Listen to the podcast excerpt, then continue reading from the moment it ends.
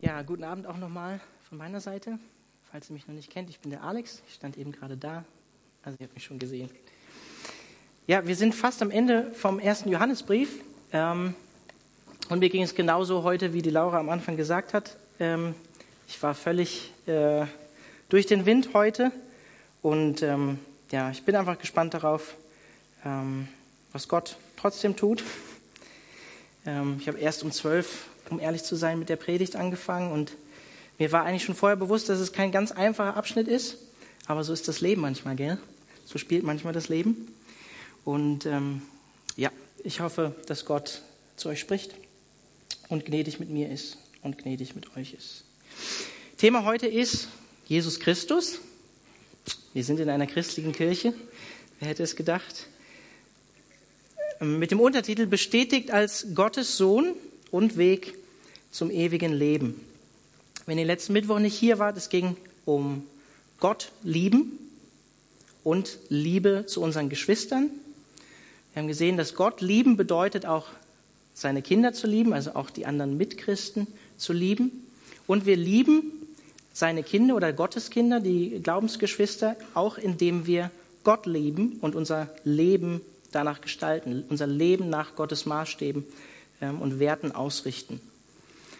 Und so die Kernaussage, die ich euch so mitgeben möchte, nochmal vom letzten Mittwoch, war eigentlich, wir können nicht zu Gott sagen, ich liebe dich, aber Gemeinde oder Gemeinschaft mit anderen Christen, mit deinen Kindern, brauche ich nicht. Die sind alle so, viel, so schrecklich. Es gibt noch so viele Probleme mit den anderen Christen. Die sind ja so anstrengend und so unvollkommen wie ich. Aber das können wir nicht sagen zu Gott. Ich liebe Gott, aber deine Kinder kann ich nicht leiden. Vorhin auch, oder habt da letztes Mal das Beispiel auch gebracht, äh, dass es komisch wäre, wenn ihr zu mir sagen würdet, also mein Sohn ist jetzt gerade ein Jahr alt, hey, den Alex, den habe ich total gern. Ah, diesen, den kleinen Jungen, den, den, äh, den Noel, den kann ich einfach nicht leiden. War so ein schreckliches Kind. Es wäre auch für mich äh, schon verletzend, wenn ihr das sagen würdet. Im Gegenteil, Jesus sagt uns an unserer Liebe untereinander sollen wir als Christen oder als Nachfolger Jesu erkannt werden. Und am Ende hat Johannes uns ermutigt in dem Abschnitt, als Christen ähm, glauben wir an Jesus, dass er der wahrhaftige Sohn Gottes ist, der in die Welt gekommen ist und dass wir durch unseren Glauben diese Welt auch überwinden. In diesem Glauben an Jesus. Und Johannes schreibt diesen ganzen Brief eigentlich, um uns auch darin zu bestärken. Und der Abschnitt, den ich heute habe, ich habe schon gesagt, ist ein schwieriger Abschnitt, ähm, vor allen Dingen bezüglich der Auslegung oder der Deutung vom Text, aber auch, ich weiß nicht, ob ihr so ein Wort schon mal gehört habt, vielleicht Leute, die von euch Theologie studiert haben oder Religionspädagogik oder so oder auf Lehramt Religion, Theologie, ähm, auch bezüglich der Textkritik ähm, ist es ähm, ein schwieriger Abschnitt, und zwar die Verse 7 und 8. Da gibt es nämlich zum Beispiel die Schlachter 2000 Übersetzung zum Beispiel, die ein, eine andere Textgrundlage hat als zum Beispiel die neue Genfer Übersetzung. Einfach das für euch als Info und ich halte mich hier an den Nestle-Aland-Text. Das ist der Text von der Deutschen Bibelgesellschaft, die ähm, aufgrund von textkritischen Methoden ähm, einen griechischen Text herausgearbeitet haben. Der ist inzwischen in der 28. Auflage, falls es euch interessiert. Die NGÜ ist noch ähm, nach dem Nestle A-Land 27, also nach der 27. Auflage. Und ich kann hier nicht auf alle oder diese ganzen Probleme da eingehen und ich versuche auch nicht, das zu technisch zu machen. Aber ich finde es wichtig, dass ihr das gehört habt, weil wenn ihr zum Beispiel jetzt eine Bibel dabei habt, ich ermutige sowieso immer, schlagt eure Bibel auf und ihr jetzt einen Schlachter dabei habt, werdet ihr feststellen, dass euer Text doch ein bisschen anders ist als meiner. Von daher möchte ich einfach am Anfang darauf hinweisen. Genau, und damit es nicht zu technisch wird, bete ich noch mal kurz. Herr, ich möchte dich jetzt darum bitten, dass du ähm, uns offene Ohren schenkst für dein Wort. Ich glaube daran, dass dein Wort inspiriert ist durch den Heiligen Geist und dass es zu uns spricht, unser Leben verändert und uns neu auf dich ausrichten kann. Ich möchte dich darum bitten, dass du mir Ruhe, Weisheit und die richtigen Worte schenkst und dass du auch jedem im Gottesdienst schenkst, gut zuzuhören und das, was ich sage, ähm, einfach auf die richtige Art und Weise hören zu können. Dafür brauchen wir auf beiden Seiten deine Gnade und deinen Geist, Jesus. Amen. Bevor ich euch jetzt den ersten Vers aus der neuen Genfer Übersetzung vorlese, wir sind im Kapitel 5, 1. Johannesbrief, ab Vers 6. Bevor ich euch diesen Vers jetzt vorlese, ähm, möchte ich ihn euch aus dem Griechischen vorlesen. Hutos estin hoelthon, nein, Spaß. Ich möchte ihn euch äh, wortwörtlich vorlesen. Und zwar schreibt Johannes dort wortwörtlich. Dieser ist es, der durch Wasser und Blut kam, Jesus Christus, nicht nur durch Wasser, sondern durch Wasser und durch das Blut.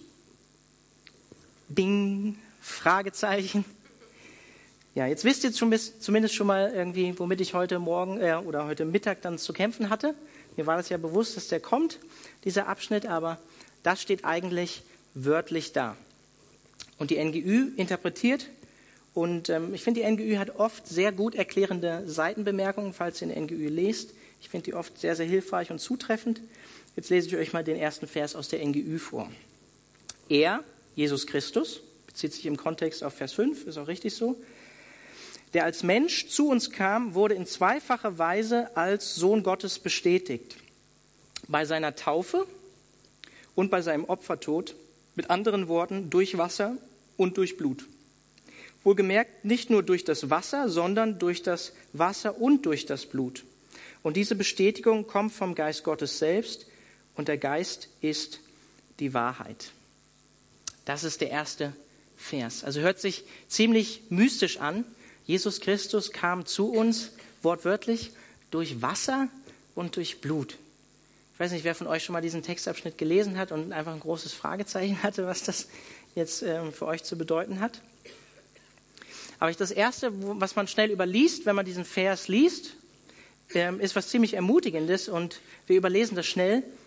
Jesus Christus ist zu uns gekommen. Finde ich einfach erstmal eine gute ähm, Feststellung, die wir machen können. Er ist zu uns gekommen in der Vergangenheit, hat sich auf den Weg zu uns gemacht, er hat sich nach uns ausgestreckt.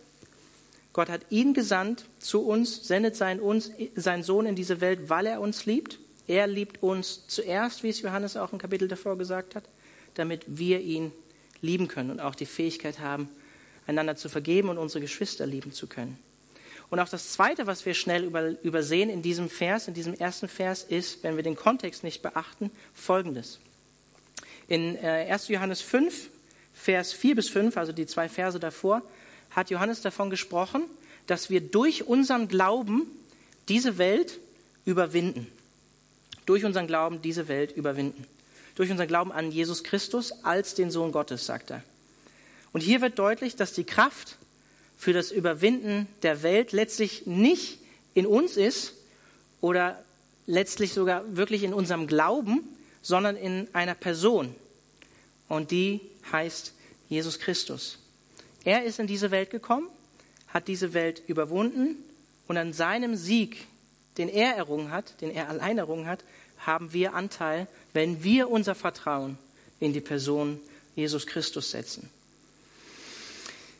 Ich habe schon am Anfang gesagt, die NGÜ interpretiert diesen Text, also Wasser, als die Taufe Jesu und das Blut, was wörtlich hier steht, mit dem Sterben oder dem Tod Jesu, seiner Kreuzigung. Also beide Ereignisse, Taufe und Tod, sollen Jesus als Sohn Gottes bestätigen. Und ich sage es nochmal, die Fußnotenerklärung, die die NGÜ hier an der Seite gibt, die ist richtig gut und ich stimme ihr weitestgehend so auch zu. Ich möchte es euch einfach vorlesen, falls ihr keine NGÜ dabei habt und nicht vorbereitet in den Gottesdienst gekommen seid. Wahrscheinlich hatte für die in diesem Brief gekämpften Irrlehrer der Tod Jesu am Kreuz keinerlei Halsbedeutung Ihrer Ansicht nach verband sich ein vom Himmel kommender Christus bei der Taufe mit dem irdischen Jesus und verließ diesen wieder vor dessen Sterben. Hört sich ziemlich kompliziert an. Johannes betont deshalb, dass nicht nur die Taufe, das Wasser, sondern auch die Kreuzigung, das Blut, zu dem Weg gehörten, den Jesus Christus im Auftrag seines Vaters zu gehen hatte und dass beide Geschehnisse, also Taufe und Tod, ihn als den Sohn Gottes bestätigen. Das sagt die NGÜ dazu. Ich habe während meiner Vorbereitung im ersten Johannesbrief auch immer wieder Martin Luther gelesen, zum ersten Johannesbrief, seine Vorlesung, die er dazu gegeben hat. Und selbst Martin Luther sagt zu diesem Vers und zu dieser Stelle, sie scheint etwas dunkel zu sein, etwas schwierig zu verstehen, sagt selbst Martin Luther. Und Luther selbst deutet es ähnlich, wie die NGÜ es hier tut, allerdings versteht er beides, Wasser und Blut, auch nochmal in einem geistlichen Kommen, was dann ermöglicht wird durch die Verkündigung oder durch die Predigt. So ganz habe ich ihn da ehrlich gesagt auch nicht verstanden. Aber er versteht Wasser und Blut auf ähnliche Art und Weise. Trotzdem bin ich davon überzeugt, die ersten Leser, an die Johannes diesen Brief geschrieben hat, ungefähr 100 nach Christus, ich glaube, die haben genau verstanden, was Johannes mit Wasser und Blut gemeint hat und worauf sich diese zwei Worte bezogen haben. Ich glaube, sie konnten damit direkt was anfangen. Aber was klar scheint, auch wenn es schwierig zu deuten ist, also die meisten Ausleger, die ich gelesen habe, gehen schon in die Richtung der NGÜ. Was klar scheint, ist, dass Johannes hier ganz klar betont, Jesus kam nicht nur durch Wasser, sondern auch durch Blut. Also Johannes hebt das Blut hervor und betont, betont es besonders. Und das ist ziemlich interessant, weil wenn ihr bei der Einleitung zum Brief dabei wart, also wenn das wahr ist, mit dem Wasser als Taufe Jesu deuten und das Blut als Tod Jesu verstehen, warum das auch noch passend ist, da kommen wir später nochmal dazu. Ähm, das ist interessant, weil es einen Irrlehrer gab, der ungefähr zur Zeit Johannes ähm, gelebt hat, als Johannes geschrieben hat, und der hieß Kerinth, um 100 nach Christus auch, und der gelehrt hat, dass der eigentliche göttliche geistliche Christus, so wie wir es auch gerade in der Fußnote gelesen haben, in Form einer Taube, also bei der Taufe Jesu, auf ihn herabgekommen ist. Also so, dass der Mensch Jesus ähm, wirklich mit dem göttlichen Christus erfüllt wurde. Aber vor der Kreuzigung von Jesus, ich weiß, es ist sehr technisch oder kompliziert, aber es geht darum, diesen Textabschnitt gut zu verstehen, deswegen ist es wichtig möchte euch ja nicht irgendwas erzählen.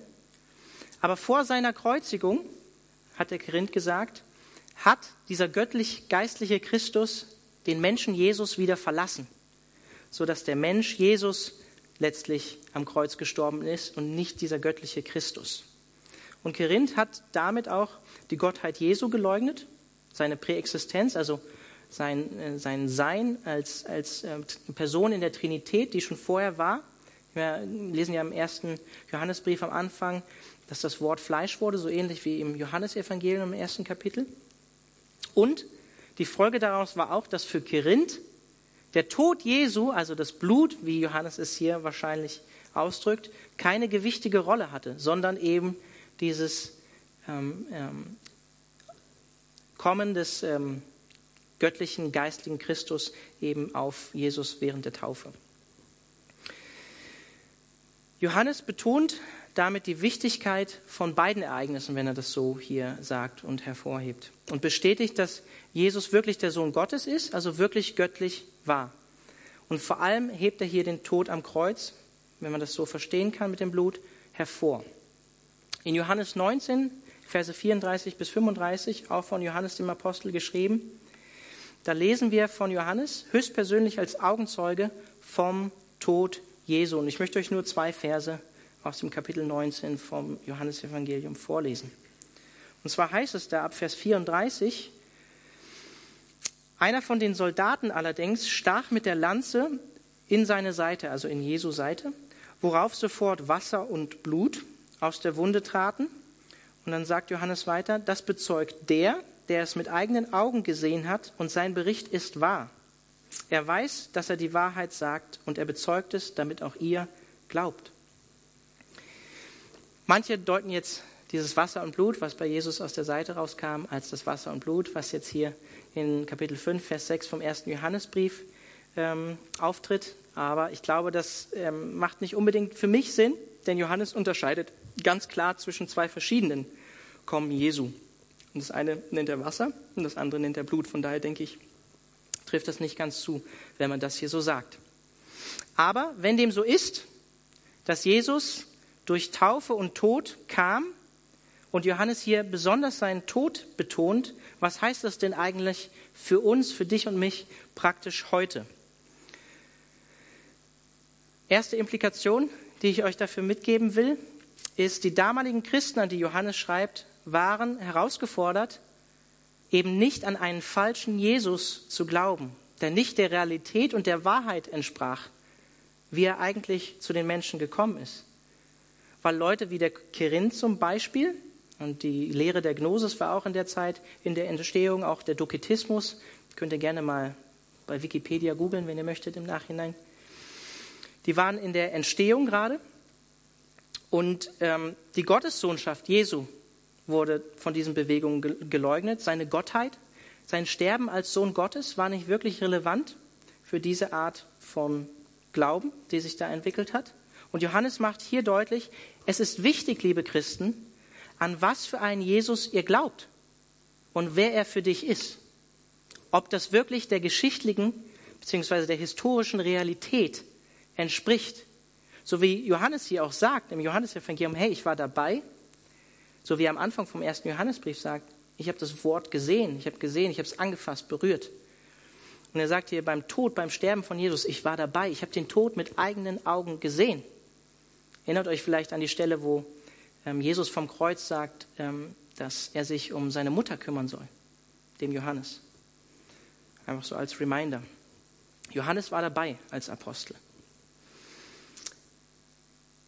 Also Jesus muss mit der historischen Realität der Person Jesu wirklich übereinstimmen, der Wahrheit entsprechen. Was meine ich damit? Mit anderen Worten, wir glauben als Christen nicht an irgendeinen Jesus. Wir glauben als Christen nicht an irgendeinen Jesus. Wir glauben nicht daran, dass Jesus irgendein guter Mensch war oder einfach ein guter Lehrer oder wie im Islam ein guter Prophet oder ein großer Prophet. Wir glauben als Christen daran, dass er wahrhaftig der Sohn Gottes war der für unsere Schuld gestorben ist. Das glauben wir als Christen. Und Johannes sagt am Ende von Vers 6, dass genau das bestätigt uns der Heilige Geist. Und wozu kam der Heilige Geist? Sagt Jesus auch im Johannesevangelium. Der Heilige Geist, der Geist der Wahrheit, nennt ihn Jesus auch, so wie Johannes hier, wird uns an alles erinnern, was Jesus uns gelehrt hat, uns in alle Wahrheit leiten, Jesus an seiner Stelle vertreten und Jesus verherrlichen. Und nach Römer 8, falls ihr die Verse im Kopf habt, bezeugt uns der Heilige Geist, dass wir Kinder Gottes sind und dass wir das ewige Leben haben und dass wir Miterben mit Christus sind. Also die erste Relevanz ist, ich, es ist wichtig, an welchen Jesus wir glauben. Wer Jesus für dich ist, entspricht das der historischen Realität. Und ich glaube, dass die Evangelien und der erste Johannesbrief historisch zuverlässig überliefert sind an uns. Auch wenn wir hier äh, über Dinge wie Textkritik sprechen oder ich die erwähnt habe. Hättet ihr vielleicht auch nicht gedacht, dass ihr das vom Pastor mal hört, Textkritik. Aber googelt's mal. Ist dann nachvollziehbar. Zweite Relevanz. Johannes macht uns deutlich, wie wichtig der Tod und sein Sterben war von Jesus. Jesus sterben. In der Taufe, ich weiß nicht, vielleicht habt ihr euch mal Gedanken gemacht, warum lässt sich Jesus eigentlich taufen von Johannes, dem Täufer? Anderer Johannes übrigens, ne? Warum lässt er sich taufen von, von ihm? Johannes sagt explizit, es ist eine Taufe zur Buße. Hat es Jesus nötig als Sohn Gottes, heiliger Sohn Gottes? Also ich verstehe die Taufe Jesu so, dass er sich mit uns als Sünder identifiziert und diesen Weg geht und seinen Dienst dann auch damit beginnt, als der Geist Gottes dann auf ihn herabkommt. Er identifiziert, sich mit uns als Sünder, obwohl er sündloser, heiliger Sohn Gottes ist. Und in dem Kreuzestod, den Johannes als Augenzeuge gesehen hat, nimmt er stellvertretend unsere Schuld auf sich als Opferlamm. Das passt schon gut zusammen, diese Erklärung Taufe Jesu als Wasser und Blut als Tod oder Kreuzestod Jesu. Jesu Blut schafft für uns Sühnung, Vergebung. Und deshalb sagt Johannes auch im ersten Johannesbrief in Vers 7 im ersten Kapitel, das Blut Jesu, seines Sohnes, reinigt uns von aller Sünde. Und im zweiten Kapitel sagt er in den ersten Versen, Jesus Christus ist durch seinen Tod zum Sühneopfer für unsere Sünden geworden. So, jetzt haben wir fast 22 Minuten mit einem Vers verbracht. Wir wollten noch bis Vers 13 wollten wir noch kommen. Ihr seid noch wach, oder? Seid noch voll dabei. Vers 7. Somit sind es drei Zeugen, der Geist, das Wasser und das Blut. Und die Aussagen dieser drei stimmen überein. Also sowohl der Heilige Geist, Jesu Taufe und sein Kreuzestod bezeugen, dass er tatsächlich, so wie es in Vers 4 und 5 gesagt wird, Gottes Sohn war. Dass dies der Heilige Geist bezeugt, das haben wir gerade gehört, hat Johannes am Ende von Vers 6 hervorgehoben und nochmal betont. Und wie bezeugt ähm, das Jesu Tod, also die Taufe und der Tod, wie bezeugt das Jesus als Sohn Gottes? Ich weiß nicht, ob ihr die Taufe ähm, von Jesus im Kopf habt, aber Johannes der Täufer sagt über Jesus selbst, auch im Johannesevangelium, als er Jesus kommen sieht zu seiner Taufe, sagt er, seht das Opferlamm Gottes, das die Sünde der ganzen Welt wegnimmt. Und dann, wahrscheinlich wissen das einige von euch auch, habt das im Kopf, der Heilige Geist kommt während der Taufe Jesu in Form einer Taube auf Jesus herab und bleibt bei ihm. Wir lesen im Evangelium nicht mehr, übrigens, dass er ihn irgendwann wieder verlässt. Auch wenn Jesus am Kreuz sagt, mein Gott, mein Gott, warum hast du mich verlassen? Und dann, ganz interessante Aussage vom Johannes dem Täufer, der sagt, das habe ich mit eigenen Augen gesehen und darum bezeuge ich, Johannes der Täufer, dass dieser Mann der Sohn Gottes ist. Und dann die Bestätigung schlechthin, der Himmel öffnet sich und Gott selbst spricht über Jesus, dies ist mein geliebter Sohn, an dem ich Freude habe. Also so bestätigt die Taufe Jesu die Gottes Sohnschaft. Vielleicht habt ihr euch auch mal gefragt, ja, wie soll jetzt der Tod Jesu Gottes Sohnschaft ähm, bestätigen? Ist auch interessant, wenn wir die Evangelien lesen. Kurz vor Jesu Tod verdunkelt sich die Sonne ab circa 12 Uhr mittags für circa drei Stunden. Passiert nicht auch bei jedem Sterben, glaube ich, dass sich die Sonne verdunkelt. Und direkt nach Jesu Tod berichtet uns Matthäus ziemlich skurrile Sachen. Der Vorhang im Tempel zerreißt, die Erde beginnt zu beben. Ich weiß nicht, ob das ein weltweites äh, Erdbeben war. Sagt er nicht genau, vielleicht war es nur lokal in ähm, Jerusalem. Felsen spalten sich und die Gräber haben sich geöffnet und Tote sind auferstanden. Wie auch immer das genau von sich gegangen ist, aber Matthäus berichtet uns das. Und dann ist ganz interessant, daraufhin sagt der römische Hauptmann, der verantwortlich war für die Kreuzigung von Jesus und auch andere Soldaten sagen, dieser Mann war wirklich oder wahrhaftig was? Gottes Sohn. Genau. Ich habe hier noch Notizen zu den interessanten textkritischen Stellen jetzt, Vers 7 und 8. Aber ich äh, schon euch. Ich schon euch jetzt einfach. Wenn ihr Fragen dazu habt, dann könnt ihr, könnt ihr gerne auf mich zukommen. Vers 9 und 10. Wenn Menschen uns etwas bezeugen, schenken wir ihrer Aussage Glauben. Aber die Aussage Gottes hat ein ungleich größeres Gewicht, zumal es dabei um Jesus Christus geht, den Gott selbst als seinen Sohn bestätigt hat. Wer an den Sohn Gottes glaubt, weiß in seinem Innersten, dass Gottes Aussage wahr ist. Doch wer Gott keinen Glauben schenkt, macht ihn damit zum Lügner. Er will nicht wahrhaben, dass Gott als Zeuge für seinen Sohn eingetreten ist. Also das Erste, was Johannes hier sagt, kann ich voll unterstreichen. Johannes sagt, wir vertrauen menschlichen Zeugnis. Ich weiß nicht, wenn ihr so durch den Alltag geht, durch das alltägliche Leben, wie äh, oft ihr einem menschlichen Zeugnis vertraut, ob ihr euch dem bewusst seid, wenn ihr die Nachrichten zum Beispiel lest und Informationen über das Internet zum Beispiel abruft. Auf Facebook sind natürlich auch viele Fake News unterwegs, habt ihr vielleicht auch in letzter Zeit mitbekommen.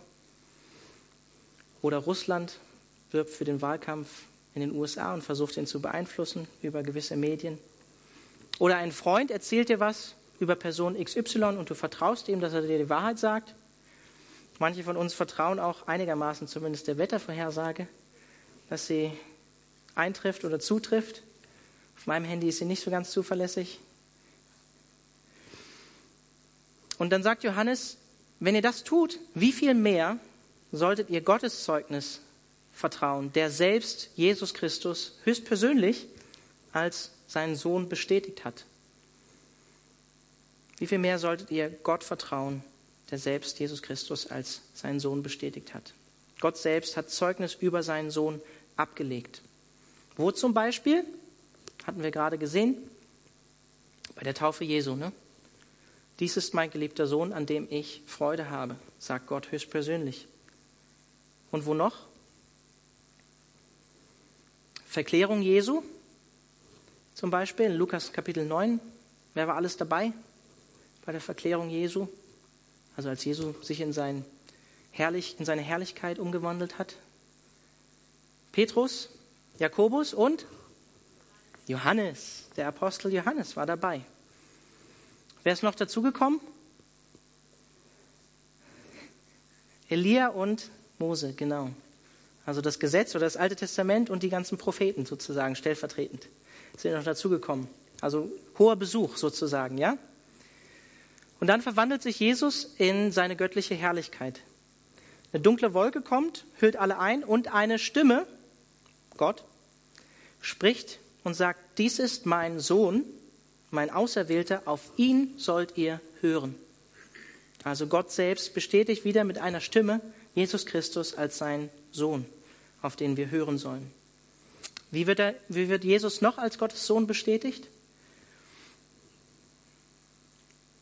In seiner Auferstehung von den Toten zum Beispiel, in seiner Himmelfahrt, als er zum Vater zurückgeht, durch die Apostel, die seine Zeugen waren, durch die Schrift, die Briefe, die sie geschrieben haben, die Bibel, das Neue Testament und meiner Meinung nach auch besonders durch die ersten Christen, müssen gar nicht unbedingt die Apostel gewesen sein, die ersten Christen, die für dieses Zeugnis, dass Jesus tatsächlich der Sohn Gottes war und von den Toten auferstanden ist, gestorben sind.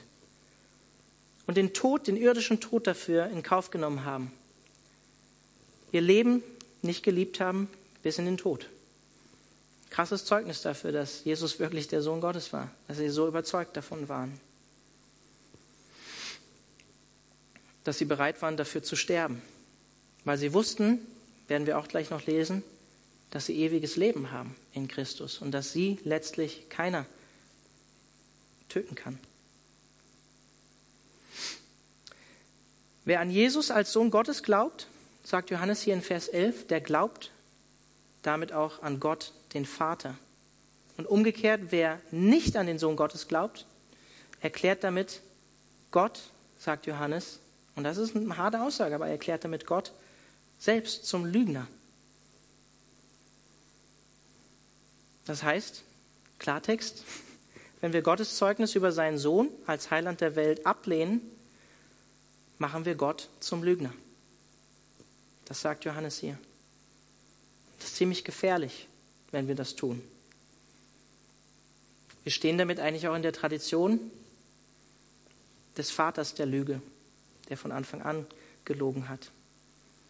Und es ist ein ziemlich hohes Risiko, eines Tages vor Gott zu stehen und dann als jemand dazustehen, der gesagt hat, hey Gott, ich habe deinem Zeugnis nicht geglaubt, der Bibel nicht geglaubt, dir nicht geglaubt, den Zeugen nicht geglaubt, die du in diese Welt gesandt hast, den ersten Christen nicht geglaubt, den Aposteln nicht geglaubt, der Kirche, die heute existiert, nicht geglaubt,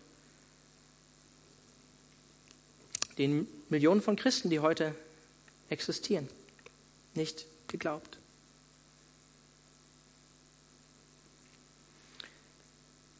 Ich habe hier noch eine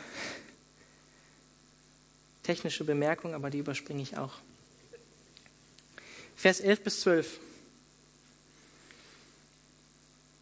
Und was bedeutet diese Aussage Gottes für uns? Sie bedeutet, dass Gott uns das ewige Leben gegeben hat. Denn dieses Leben bekommen wir durch seinen Sohn. Wer mit dem Sohn verbunden ist, hat das Leben. Wer nicht mit ihm, dem Sohn Gottes, verbunden ist, hat das Leben nicht. Wer mit dem Sohn verbunden ist, hat das Leben. Wer nicht mit ihm, dem Sohn Gottes, verbunden ist, hat das Leben nicht. Darum ist Evangelisation so wichtig.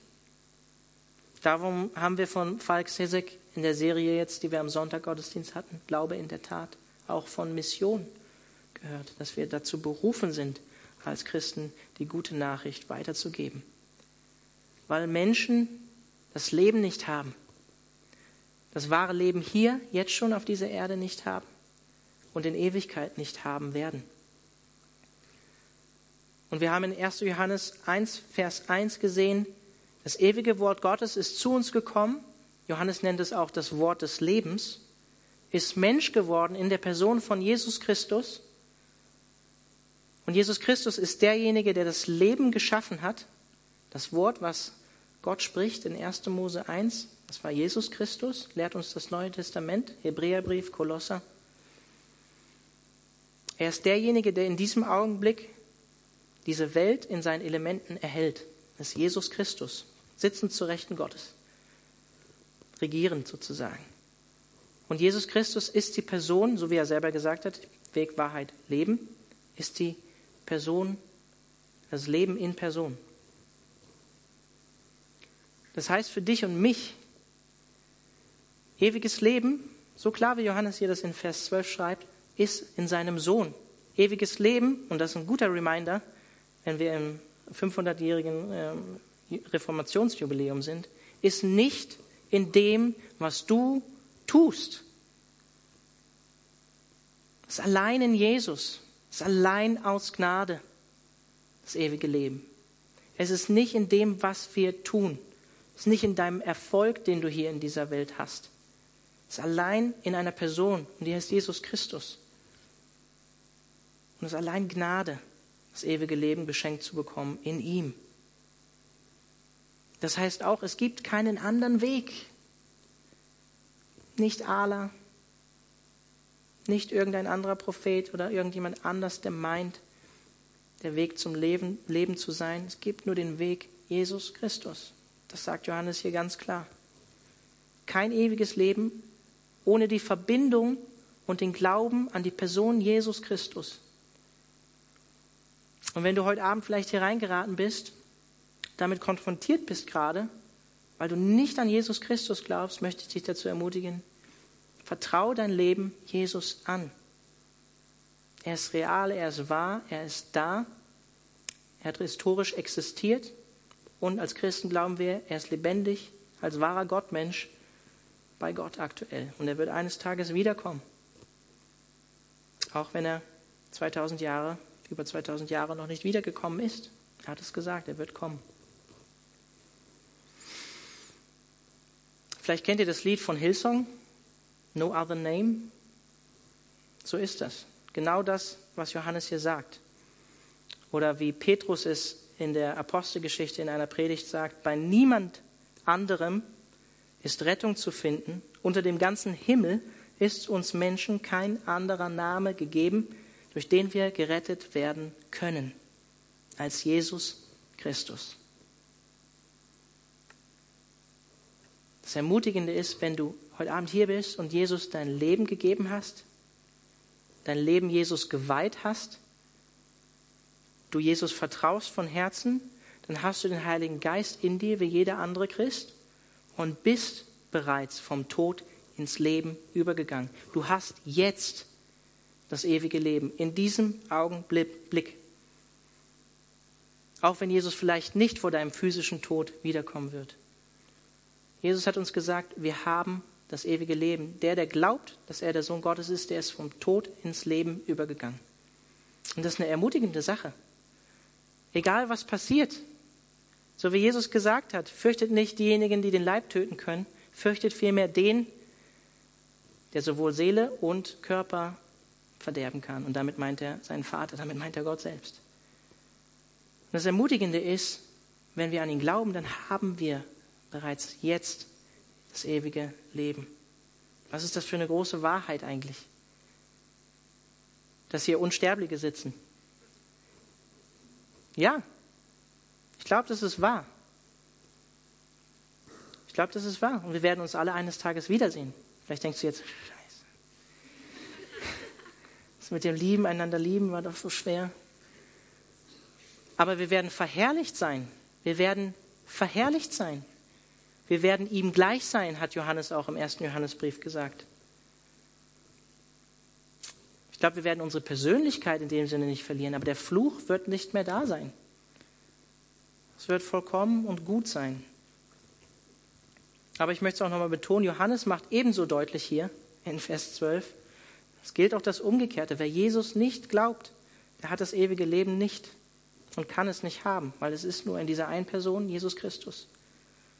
Es ist uns Menschen eben kein anderer Name gegeben. Vers 13. Und dann kommen wir zum Schluss. Ich habe euch diese Dinge geschrieben, um euch in der Gewissheit zu bestärken, dass ihr das ewige Leben habt. Ihr glaubt ja an Jesus als den Sohn Gottes. Wisst ihr, was cool ist?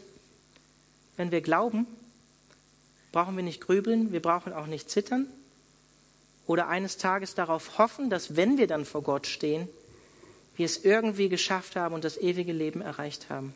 Und Gott sagt, ja, komm, darfst bei mir, darfst bei mir bleiben. Gerade so. Johannes sagt hier, wir können Gewissheit haben, dass wir das ewige Leben haben. Hier und jetzt. Wir können die innere Gewissheit haben, dass wir es haben. Und ich weiß, hier sind einige Leute heute Abend, die sicherlich auch daran zweifeln, dass sie es haben. Und dann möchte ich dir sagen, egal wie du dich fühlst gerade, wie fern du dich vielleicht fühlst von Gott, wenn du an Jesus Christus glaubst, egal was dir dein Verstand oder deine Gefühle sagen, möchte ich dir es zusprechen. Du hast die Gewissheit durch deinen Glauben an Christus, dass du jetzt das ewige Leben hast, egal was in der Zukunft liegt und egal was in deiner Vergangenheit liegt. Das ist eine gute Gewissheit, die uns Johannes hier gibt. Johannes schreibt diesen Brief an Christen, um sie im Glauben zu stärken, um sie zu bewahren vor den Irrlehrern, die zu der Zeit von Johannes unterwegs waren, und uns Mut zu machen. Nicht nur einmal an Jesus zu glauben, sondern dran zu bleiben in unserem Glauben an Jesus. Nicht nur eine einmalige Entscheidung zu treffen, sondern eine tägliche, eine wöchentliche, immer wieder an Jesus dran zu bleiben, weiterhin auch in der Zukunft an Jesus zu glauben. Und Johannes fordert uns ja auch heraus, an den richtigen Jesus zu glauben. Nicht bloß ein Mensch, nicht nur ein guter Lehrer, nicht nur ein Prophet, sondern Sohn Gottes, an unserer Stelle gestorben, auferstanden am dritten Tag, nach 40 Tagen zu Gott zurückgekehrt, wird eines Tages wiederkommen um Lebende und Tote zu richten. Und ich möchte am Anfang, ich möchte am Anfang, am Ende, nicht am Ende, jetzt fange ich nochmal richtig an. Ja, so um 20 vor könnte ich nochmal richtig anfangen. Wir machen doch bis zum Schluss heute, 1. Johannesbrief. Nein, am Ende möchte ich euch wirklich herausfordern, wenn, wenn du heute Abend hier bist, neu bist, vielleicht keinen Bezug zum christlichen Glauben oder zu Jesus hast, möchte ich einfach dich herausfordern und dich fragen, hast du dein Leben Jesus anvertraut? Hast du wirklich dein Leben Jesus gegeben? Vertraust du ihm von Herzen? Und wenn nicht, lade ich dich dazu ein, Jesus dein Leben zu geben, mit ihm zu kommunizieren und dein Leben Jesus anzuvertrauen. Weil nur in ihm ist Leben. Es ist uns Menschen kein anderer Name gegeben. Und es ist der wichtigste Schritt oder die wichtigste Entscheidung, die wir als Menschen treffen können. Und wenn du hier bist und vielleicht zweifelst in deinem Glauben an Jesus Christus, vielleicht nicht mit Thomas sagen kannst, mein Herr und mein Gott zu Jesus oder mit Petrus, ja, du bist Christus, der Sohn Gottes, dann möchte ich dich einfach ermutigen, Komm neu zu Jesus. Bleib dran an Jesus. Und wenn Dinge wie falsche Jesusbilder, die dir irgendwo beigebracht wurden, vielleicht sogar auch an der Uni, dass der Jesus, von dem wir in der Bibel lesen, den, den können wir, das ist nicht historisch zuverlässig, können wir nicht vertrauen. Dann komm wieder zu Jesus zurück. Gib Jesus neu dein Leben, vertraue Jesus neu dein Leben an. Und genau für diese beiden Dinge möchte ich jetzt noch beten. Herr, ich bete jetzt für die Leute hier, die hier vor mir sitzen. Ich bete darum, dass wenn jemand hier ist, der nicht an dich glaubt, der Zweifel hat, dass du wirklich der Sohn Gottes warst und bist, bitte ich dich darum, dass er jetzt sein Herz dir öffnet und bete darum, dass er ja, sein Leben dir anvertraut, dass er zu dir kommt. Dafür müssen wir nicht viel tun, um Vergebung zu erlangen, um wieder in Beziehung mit Gott zu treten. Wir müssen nur unser Vertrauen in das setzen, was du getan hast, Jesus. Herr, du hast uns deine Liebe bewiesen am Kreuz. Und Gott der Vater hat dich gesandt, Jesus, weil er uns liebt. Weil er uns liebt, hat er dich in die Welt gesandt, Herr. Und ich möchte dich darum bitten, dass diese Liebe ein starkes Zeugnis vielleicht für eine Person ist, die heute Abend hier ist, die dir noch nicht vertraut. Und ich bete auch für jeden, der hier ist heute Abend, der sein Leben neu Jesus geben muss der vielleicht ein verzerrtes Bild von dir hat, dir nicht wirklich vertraut, vielleicht gut angefangen hat, aber weit weggedriftet ist von dir, dann bete ich darum, dass er dir neu das Leben anvertraut, neu das Leben gibt, alles zur Verfügung stellt und sein Vertrauen ganz in dich setzt. Herr, du hast gesagt über dich selbst, du bist der Weg, die Wahrheit und das Leben und niemand kann zu dir kommen, zum Vater kommen, als durch dich. In dir ist das Leben, das ewige Leben. Herr, und ich, ich danke dir dafür, dass du gnädig warst in meinem Leben, obwohl ich nicht christlich aufgewachsen bin, dass ich dich kennenlernen durfte und dass ich ja einer von denen bin, die den schmalen Weg kennengelernt haben.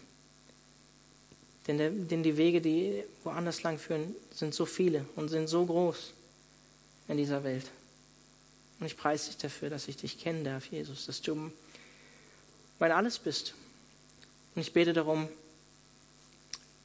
ja, auch für die Leute, die hier sind heute Abend, dass du alles für sie bist, dass sie dir dankbar sind für das, was du für sie getan hast und dass sie Gewissheit in ihren Herzen haben, dass du wahrhaftig der Sohn Gottes warst und bist. Und dass sie deinem Zeugnis, das du selbst über ihn ausgesprochen hast, was uns der Apostel Johannes überliefert hat und Johannes der Täufer, überliefert hat. Dass du wahrhaftig der Sohn Gottes warst. Dass du es neu einfach uns zusprichst. Durch deinen Heiligen Geist, wenn wir es neu hören müssen. Amen.